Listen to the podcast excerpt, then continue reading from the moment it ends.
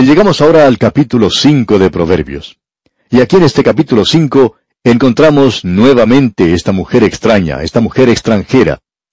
Este capítulo, creemos, tendría que ser leído muy cuidadosamente por el joven, porque aquí se le aconseja vivir una vida pura por el bien de su hogar. Y de paso debemos decir que esta es la clase de educación sexual que Dios da. Ahora no sabemos cómo piensa usted en cuanto a esto, amigo oyente, pero nos gusta un poco más que algunas de las cosas que escuchamos en el día de hoy, aún en las reuniones de los creyentes. Dios está diciendo aquí que una vida pura debería ser vivida por el bien del hogar más adelante. Hay muchos de los problemas del hogar hoy que no comenzaron allí, comenzaron mucho antes, en la vida sexual de la persona. Notemos lo que dice aquí. Nuevamente comienza diciendo, Hijo mío. Y aquí lo tenemos otra vez hablándole al joven. Leamos los primeros dos versículos de este capítulo 5 de Proverbios. Hijo mío, está atento a mi sabiduría y a mi inteligencia inclina tu oído, para que guardes consejo y tus labios conserven la ciencia. Lo que está diciendo aquí es lo siguiente. Es la sabiduría ahora, ordenando a este joven que vaya a su colegio para que pueda aprender algo. Luego continúa diciendo en la primera parte del versículo 3, porque los labios de la mujer extraña destilan miel. En el capítulo anterior vimos al hombre malo, impío, y aquí tenemos ahora a la mujer extraña. La mujer extraña era aquella que había llegado de afuera. Por lo general, era una mujer gentil. Ella era una prostituta. Leamos lo que dice aquí la segunda parte del versículo 3 y continuemos hasta el versículo 6. Y su paladar es más blando que el aceite, mas su fin es amargo como el ajenjo, agudo como espada de dos filos. Sus pies descienden a la muerte, sus pasos conducen al Seol. Sus caminos son inestables, no los conocerás si no considerares el camino de vida. En una cárcel estaba un famoso criminal, mejor debería decirse un infame criminal. Uno de los guardias de ese lugar contó la historia. Y ese hombre había contraído la sífilis, y si esto no se cura a tiempo, ataca al cerebro y causa paresia, que es una parálisis parcial que priva al paciente de la facultad de moverse, y en realidad puede llegar a causar la locura. Y este guarda contaba que antes de morir ese criminal, se había convertido en simplemente una persona idiota. Luego él hizo este comentario. Ese criminal fue responsable por la ruina de muchas muchachas. Pero ¿sabe una cosa? Es interesante. Esta gente no puede escapar a las consecuencias. Alguna muchacha le contagió a él con esa enfermedad. Y aquí, amigo oyente, tenemos nosotros la advertencia contra esta clase de cosas. Leamos estos versículos 5 y 6 una vez más. Sus pies descienden a la muerte, sus pasos conducen al Seol. Sus caminos son inestables, no los conocerás si no considerares el camino de vida. Qué advertencia la que tenemos aquí para el joven. Luego los versículos 7 al 11 nos dicen, Ahora pues, hijos, oídme, y no os apartéis de las razones de mi boca. Aleja de ella tu camino, y no te acerques a la puerta de su casa, porque no des a los extraños tu honor, y tus años al cruel no sea que extraños se sacien de tu fuerza y tus trabajos estén en casa del extraño, y gimas al final cuando se consuma tu carne y tu cuerpo. ¿Qué cuadro el que tenemos aquí de una enfermedad venérea? Y eso es una condición epidémica en muchas partes de nuestro mundo en el día de hoy. Y luego los versículos 12 al 14 nos dicen, y digas, cómo aborrecí el consejo, y mi corazón menospreció la reprensión. No oí la voz de los que me instruían, y a los que me enseñaban no incliné mi oído. Casi en todo mal he estado, en medio de la sociedad y de la congregación. Y Dios, amigo oyente, dice que Él no puede ser burlado. Lo que usted siembra, eso segará. Y Dios dice que esto es lo que ocurrirá. Nuestra sociedad en el día de hoy está cosechando lo que ha sembrado, y la inmoralidad grasa del día de hoy es causada por la falta de instrucción en la palabra de Dios. Parece que fuéramos chapados a la antigua, ¿no es así? Bueno, eso es lo que somos. Y amigo oyente, vamos a detenernos por hoy. Dios mediante, en nuestro próximo programa, continuaremos la consideración de este capítulo 5 de Proverbios. Es nuestra oración que sus oídos estén atentos a la sabiduría divina para que guarde todo el consejo del Señor. Que Dios le bendiga. En nuestro estudio de hoy, amigo oyente, volvemos al capítulo 5 de este libro de Proverbios que estamos estudiando. Y como dijimos antes, vamos a comenzar con el versículo 15. Usted recordará que en nuestro estudio anterior, en este capítulo 5, se mencionaba que este joven estaba recibiendo una lección en cuanto al sexo, y se le aconsejaba que viviera una vida pura por el bien de su hogar. De paso, debemos decir que esta es la clase de educación sexual que Dios da, y usted por cierto la encuentra aquí. Vimos que la mujer extraña debía ser una mujer extranjera. Dios había prohibido a su pueblo que entrara en esta clase de actividad. Ninguna mujer israelita debía llegar a ser prostituta. Llegó un día en su historia cuando ellos se apartaron tanto de Dios en inmoralidad que a ella se le llamó extraña, extranjera, como usted recordará cuando leímos el versículo 17 del capítulo 2 de este libro de Proverbios, donde decía, la cual abandona al compañero de su juventud y se olvida del pacto de su Dios.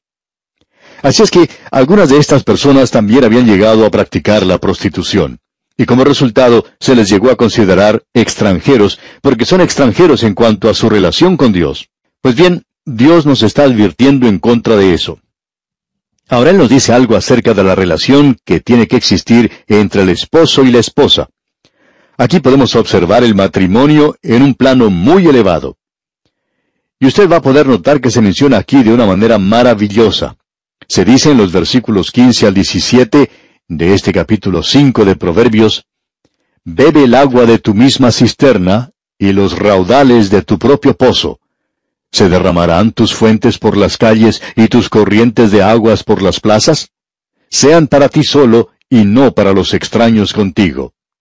Es decir, sus descendientes deben ser los descendientes de su propia esposa, de la cual ella es la madre. Ahora en los versículos 18 y 19 leemos lo siguiente. Sea bendito tu manantial, y alégrate con la mujer de tu juventud, como sierva amada y graciosa Gacela. Sus caricias te satisfagan en todo tiempo, y en su amor recréate siempre. La palabra de Dios nos presenta de una manera muy clara allí que el amor físico y el amor sexual tienen que ser santificados y llevados a un nivel muy alto. Hubo una época cuando hablar de estas cosas era tabú. Ni siquiera eran mencionadas y se opinaba que ellas eran cosas quizá inmorales, aún entre las personas casadas, que era algo sucio o inmundo. Pero usted puede notar que aquí, amigo oyente, Dios eleva esto a un nivel muy elevado. ¿Por qué? Porque el matrimonio, amigo oyente, es algo que Dios le ha dado a la familia humana para el bienestar y beneficio de la humanidad. Y esto es algo que muchas personas están tratando de anular en el día de hoy.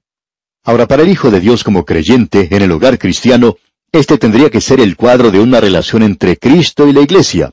Y uno no puede tener algo más elevado y santo que esto. Dios ha dicho cosas muy interesantes en relación a esta situación. Ahora mismo, cuando usted escucha de tantos matrimonios que se están separando, esto tendría que ser algo que causa alarma en nuestras iglesias, y debería hacer que la iglesia entera se pusiera de rodillas ante Dios para descubrir lo que anda mal dentro de ella.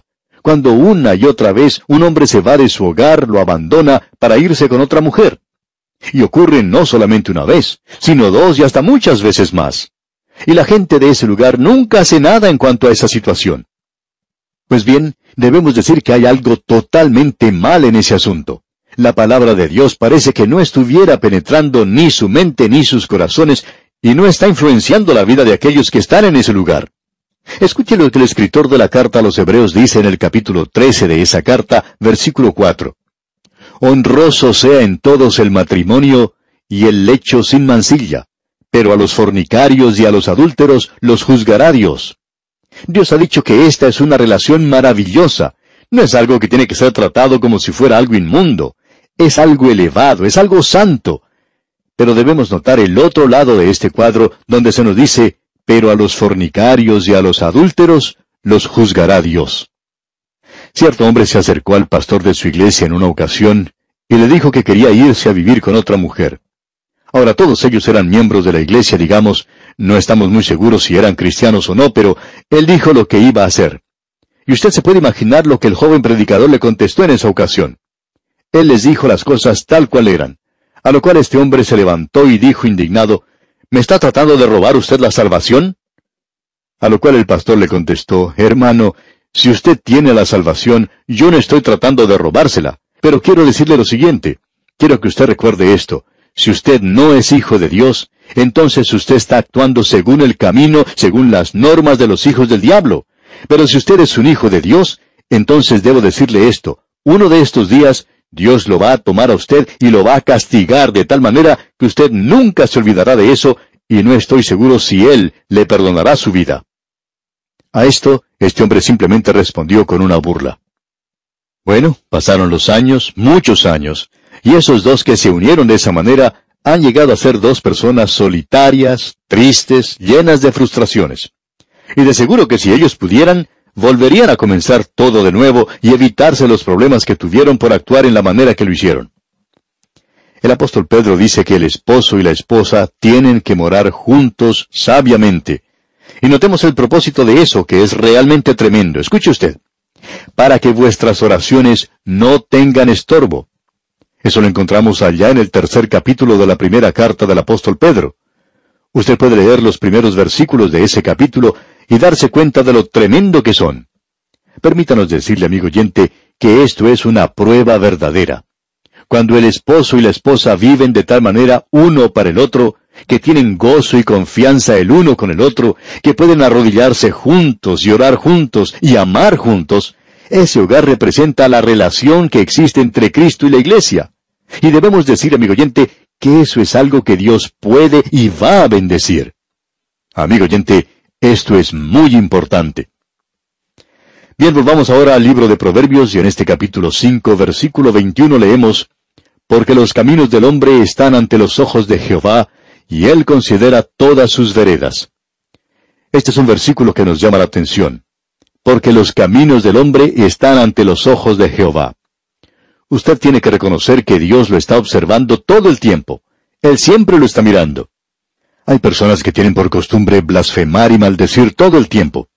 Hay veces que se encuentran con personas que son creyentes en el Señor Jesucristo y entonces comienzan a pedir disculpas por el lenguaje que usan. Pero a esa gente se le debe decir que no se debe preocupar por las otras personas que las están escuchando, ya que Dios les está escuchando todo el tiempo. No importa dónde uno esté, lo que usted diga lo dice ante Dios. Los caminos del hombre están ante los ojos de Jehová, y Él considera, y Él se pregunta, ¿por qué usted actúa en la forma en que lo hace? Creemos que esta es la única oportunidad en que Dios realmente se pregunta por qué el hombre actúa de la forma en que lo hace. Tenemos ante nosotros un cuadro tremendo en realidad. Cierto hombre estaba predicando en una ocasión y dijo, Yo soy un hombre que se está muriendo y estoy hablándole a hombres que están muriendo también. Y eso es lo que somos, amigo oyente. Yo soy un pecador salvado por gracia, hablando a pecadores que si no son salvos por la gracia, pueden ser salvados por la gracia de Dios. Notemos ahora lo que nos dice el libro de Proverbios al seguir adelante en nuestra lectura. Aquí en los versículos 22 y 23 de este capítulo 5 leemos, prenderán al impío sus propias iniquidades, y retenido será con las cuerdas de su pecado. Él morirá por falta de corrección, y errará por lo inmenso de su locura. Dios dice que se acerca un día, un día donde habrá que rendir cuentas, un día donde recibiremos retribución. Llegará el día de pago, y ese día se está acercando, amigo oyente. Usted puede pensar que se está saliendo con la suya, pero eso no es así.